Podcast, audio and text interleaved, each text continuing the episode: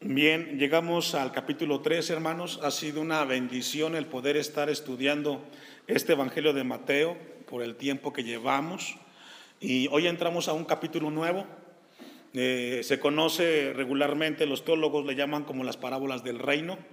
Vamos a encontrar muchas parábolas en este capítulo.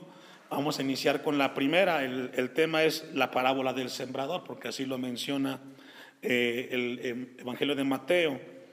Encontramos un pasaje muy importante, hermanos, después de que Jesús cierra el tema acerca de la, del tema del Espíritu Santo, de la blasfemia, de las acusaciones, toma un, un tema diferente y dice que aquel día salió Jesús de la casa y se, y se sentó junto al mar. Alguien decía, eh, Jesús era muy versátil, no estaba limitado a un lugar, a un espacio. Él aprovechaba todos los lugares para hablar y predicar del reino.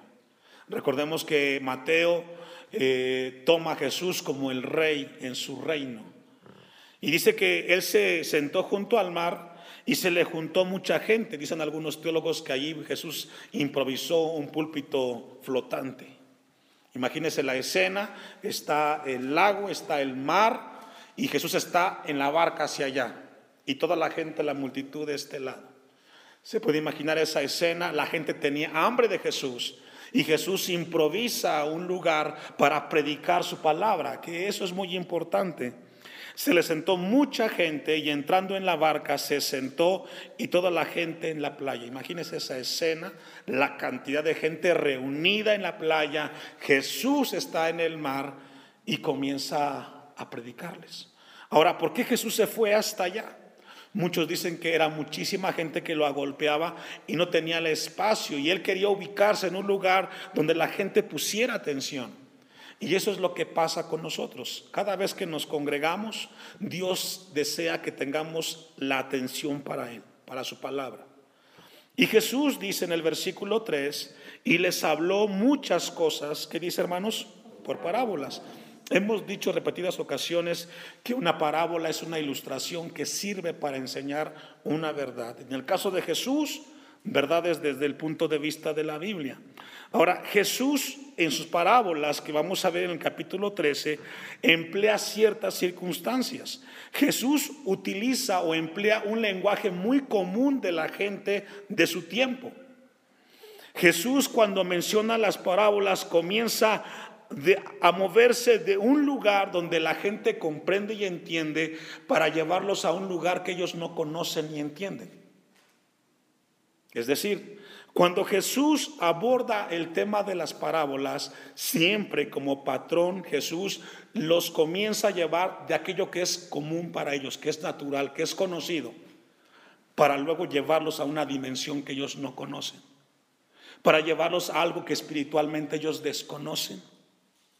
Comienza con lo que es materialmente y los lleva al lugar espiritual. Siempre una parábola, en los casos de Jesús, te coloca en las cosas terrenales, en las cosas de aquí y ahora, para luego llevarnos a las cosas espirituales y eternas. Y esto es lo que Jesús hace en este lugar. Dice el versículo 3 que les habló por parábolas diciendo, he aquí, el sembrador salió a sembrar. ¿Qué utilizó común Jesús en esta parábola, hermanos? La agricultura. Eso todo lo conocían en el tiempo de Jesús en Palestina. Era muy común, dicen los eh, estudiosos de la historia, que el sembrar en Palestina era muy común y seguramente en ese momento tenía Jesús en algún lugar cerca algún sembradío. Y dice que el sembrador salió a sembrar.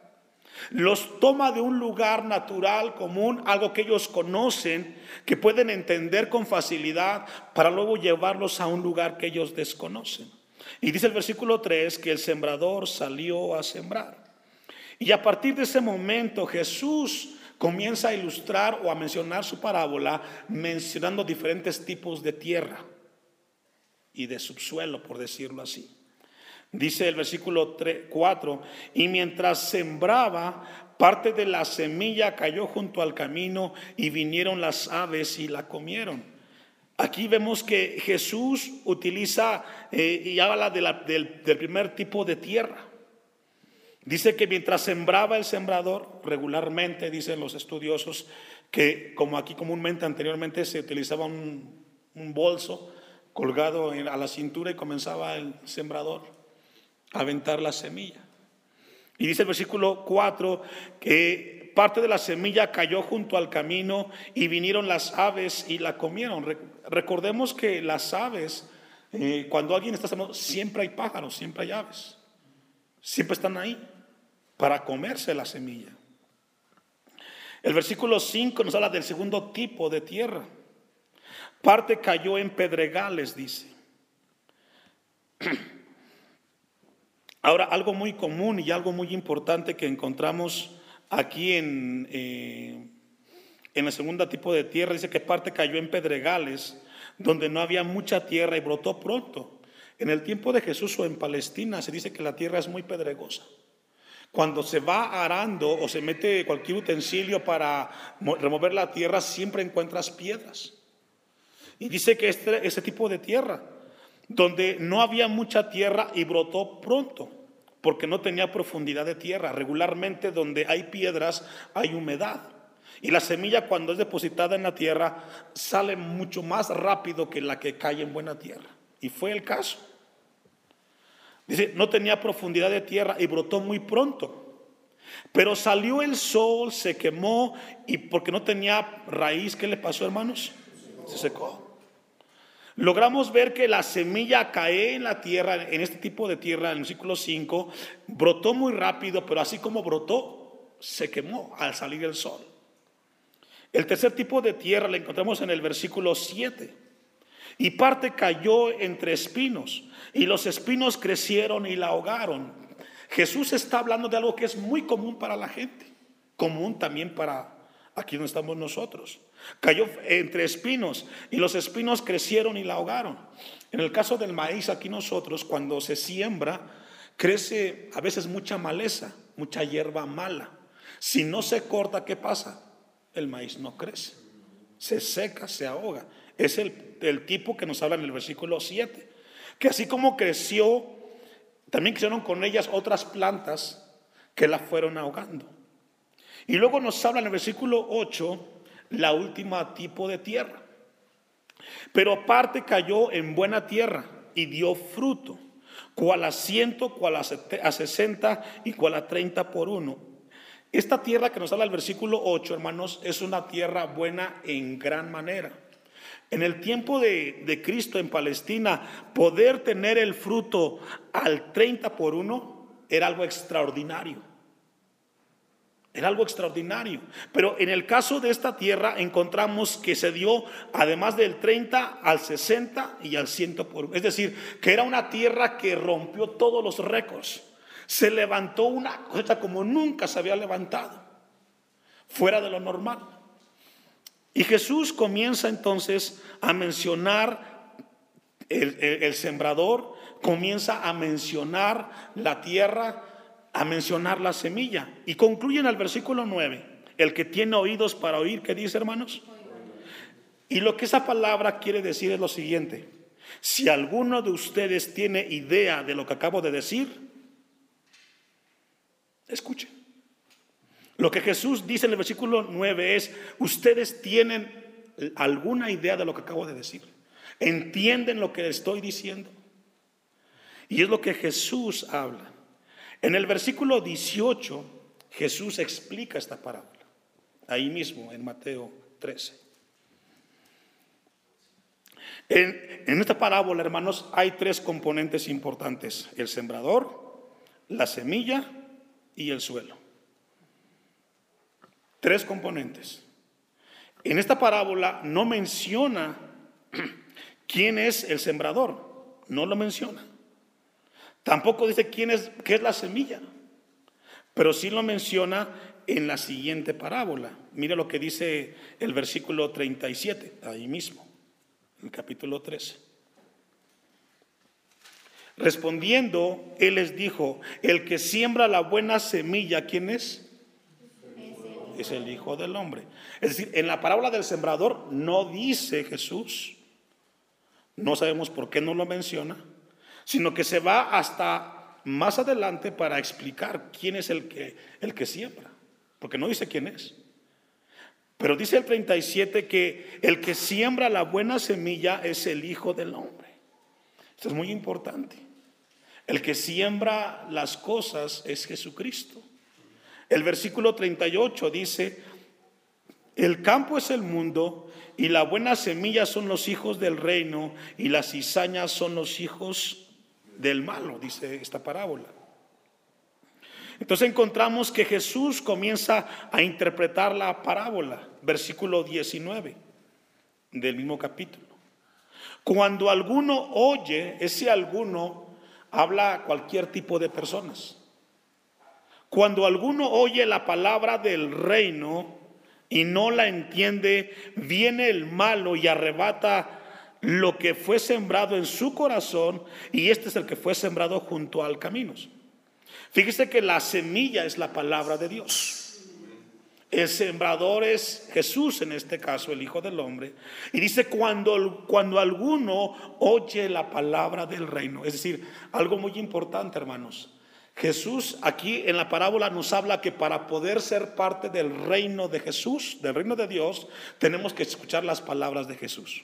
Es decir, no hay otra manera para llegar a Dios que no sea a través de Cristo. No podemos formar parte del reino de Dios si no es a través de Cristo.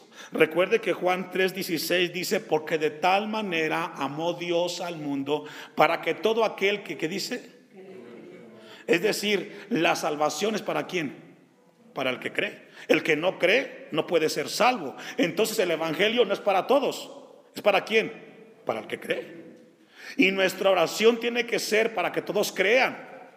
Pero tristemente no todos creerán. Como la gente que viene al templo. Todos los que vienen al templo, no todos le creen a Jesús. Reciben bendición los que le creen a su palabra. Porque pasa aquí en la iglesia. Vienen los hermanos, vienen las hermanas al templo, escuchan de Dios, pero no le creen a Jesús. Porque se van con sus problemas, van con su frustración y con su enfermedad y con su tristeza. Jesús dice, el que cree en mí, aunque esté muerto, vivirá. Entonces dice que aquel que escucha la palabra del reino y no la entiende, oye la palabra del reino y no la entiende, viene el malo. Es decir, además de escuchar la palabra, tenemos que entenderla. Recuerde que la fe viene por el oír y el oír, ¿qué dice hermanos? Es decir, para que nosotros podamos ser parte del reino de Dios, tenemos que ser expuestos a la palabra. Si no leemos, si no escuchamos de Dios, ¿cómo alcanzaremos la salvación? Y luego dice, viene el malo y arrebata lo que fue sembrado en donde, hermanos.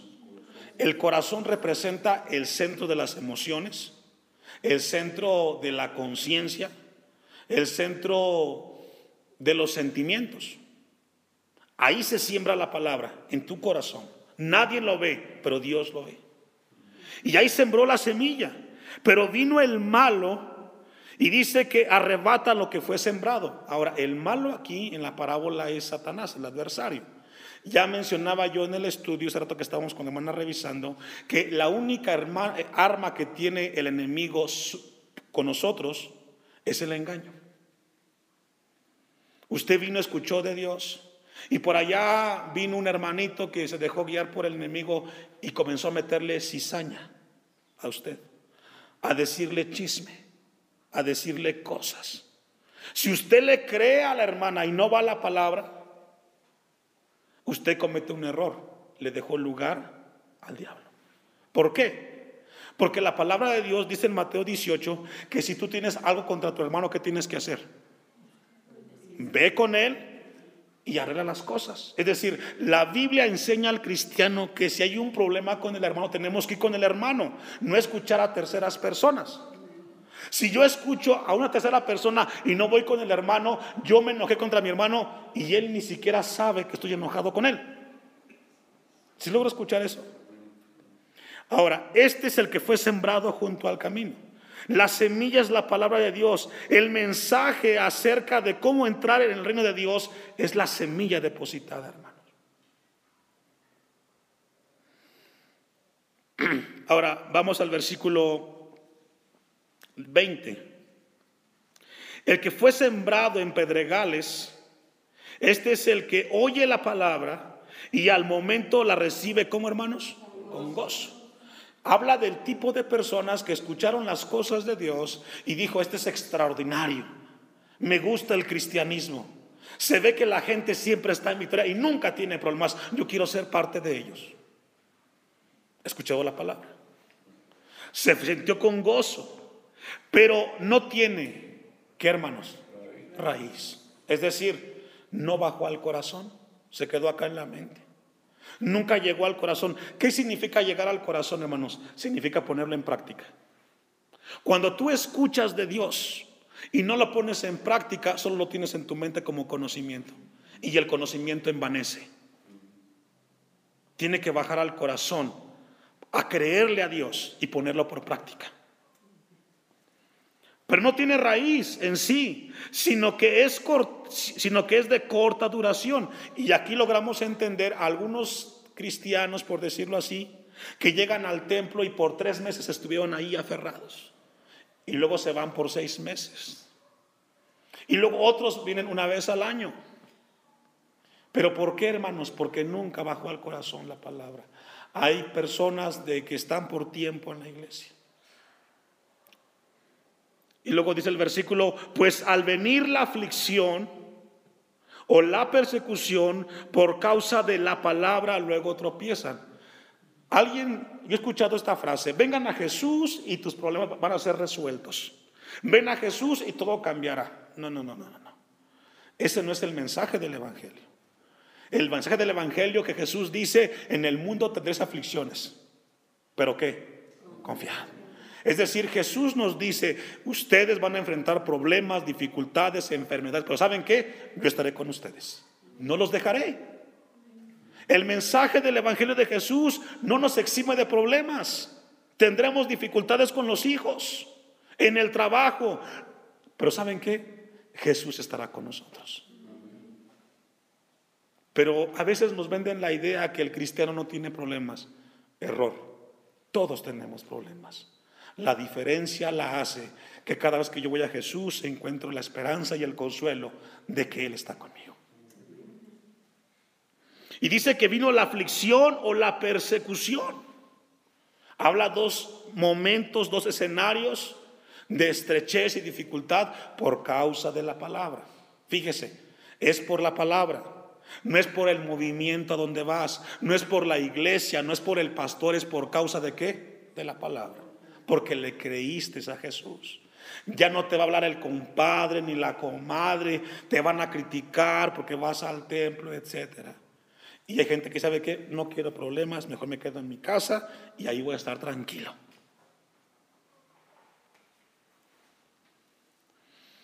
El 22. Ahora mire cómo concluye el 21. Y luego, ¿qué dice hermanos? Tropieza. Es decir, después de que sucede esto, Jesús lo que está haciendo aquí, si logra verlo, nos movió de algo rutinario, algo cotidiano, a una verdad espiritual. ¿Sí logra verlo? Es decir, Jesús puso nuestra mente en algo que sabemos mucho, que conocemos, pero ahora nos está moviendo a una dimensión espiritual y nos dice, por esta razón muchos viven lo que están viviendo. Y tropiezan, se salen del camino. 22. El que fue sembrado entre espinos, este es algo que oye, e, este es el que oye la palabra. Ahora recordemos que cuando inicia la parábola, el sembrador no está escogiendo la tierra, él lanza la semilla. Y la semilla cae en diferentes superficies. Es la misma semilla. ¿Qué significa eso? Es la misma palabra para todos. El problema no es la semilla, es que la tierra. Hay gente que dice, yo me voy a esta iglesia, yo me voy para allá, yo allá voy a estar mejor. No, no, no, no. El problema no es la iglesia, el problema es el corazón. Porque todas las iglesias son imperfectas.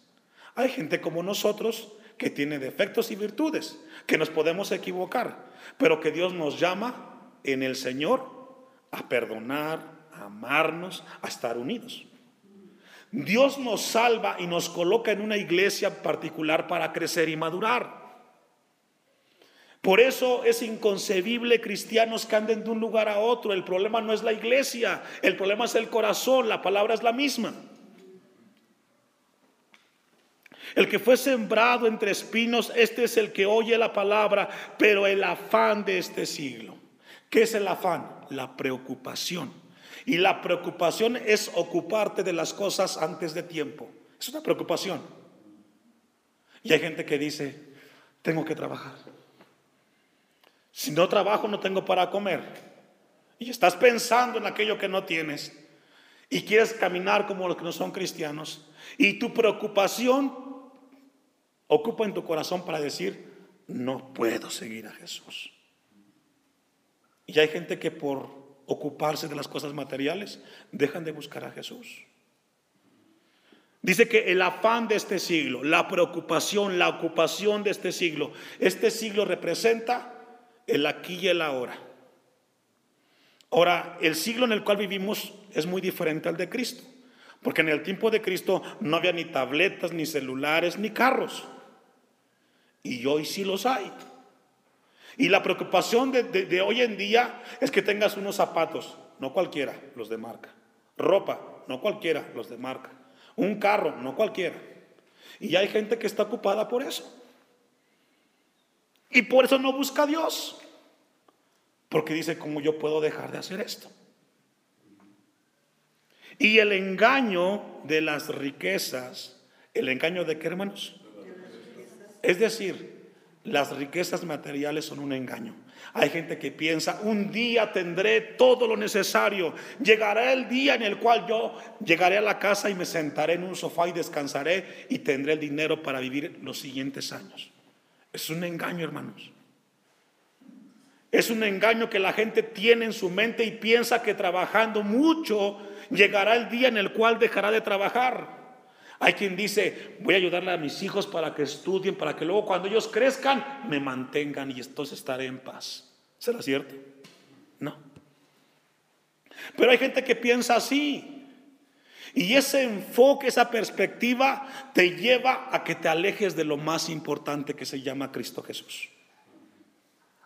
Porque estamos allí en las cosas del mundo.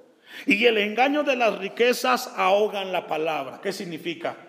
Fue más fuerte el mundo que las cosas de Dios. Y recuerda lo que Pablo le escribió a los romanos en capítulo 12. No os conforméis a este mundo. No os conforméis. Este mundo es un mundo de consumismo, de materialismo. Y Dios te dice, no te conformes, no te dejes moldear, no seas un molde más del mundo. Las riquezas ahogan la palabra y se hace que, hermanos, es decir, todo lo que escuchaste no tuvo sentido. ¿Por qué? Porque cuando viniste con tus hijos los trajiste, vino el afán y ahora tus hijos en el templo no están. ¿De qué sirvió el tiempo que viniste? ¿De qué sirve que estamos por un tiempo? El mensaje esta tarde de parte de Dios es espiritual. Dios nos llama a ser constantes. El problema no es la palabra, el problema es el corazón. Y si tu corazón se parece a alguna de estas tierras, hermano, Dios te habla para que te ubiques en el mejor lugar y que la palabra dé fruto en tu corazón. Ahora, versículo 23 para ir concluyendo.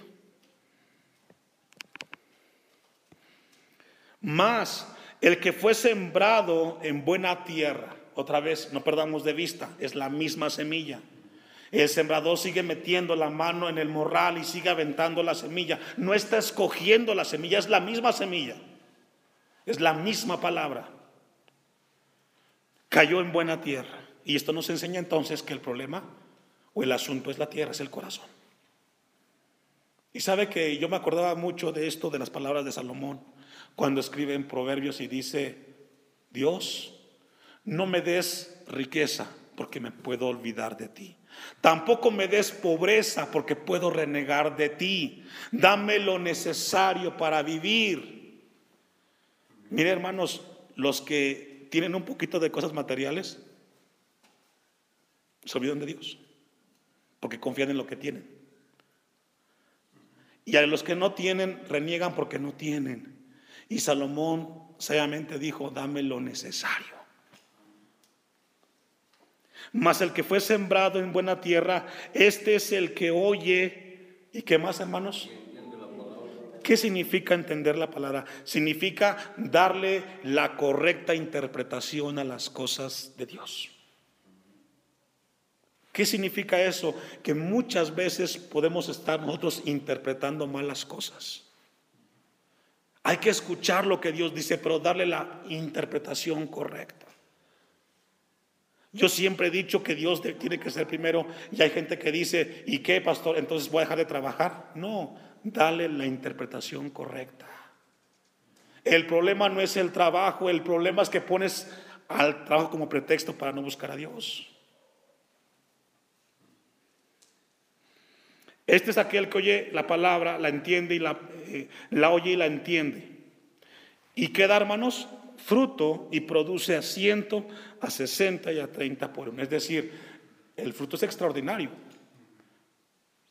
¿Cómo lo puedo aquí interpretar? Bueno, puede alcanzar a tu hijo, a tus nietos y a tus bisnietos. Lo que tú haces como hijo de Dios, como hija de Dios, puede ser de bendición para tu familia y para las siguientes generaciones. Que aunque tú no estés, ellos buscarán de Dios. Esta tarde Dios nos llama a nosotros a revisar nuestras vidas. Dios quiere que demos fruto y Dios quiere que maduremos y crezcamos. Dios te plantó en esta iglesia, crees en el Señor. Tendrás dificultades y adversidades, pero Dios nos llama a dar fruto. El problema no es la palabra, el problema no es la iglesia ni el movimiento, el problema es el corazón del hombre. Y recuerde que el corazón es engañoso y perverso, más que todas las cosas. Dejarte guiar por tus emociones es el peor lugar. Señor, yo quiero servirte a ti. Yo quiero crecer ahí donde tú me has puesto. Yo quiero seguir adelante. Y quiero ver ahí que tú me guardas y tú me sostienes. Póngase de pie.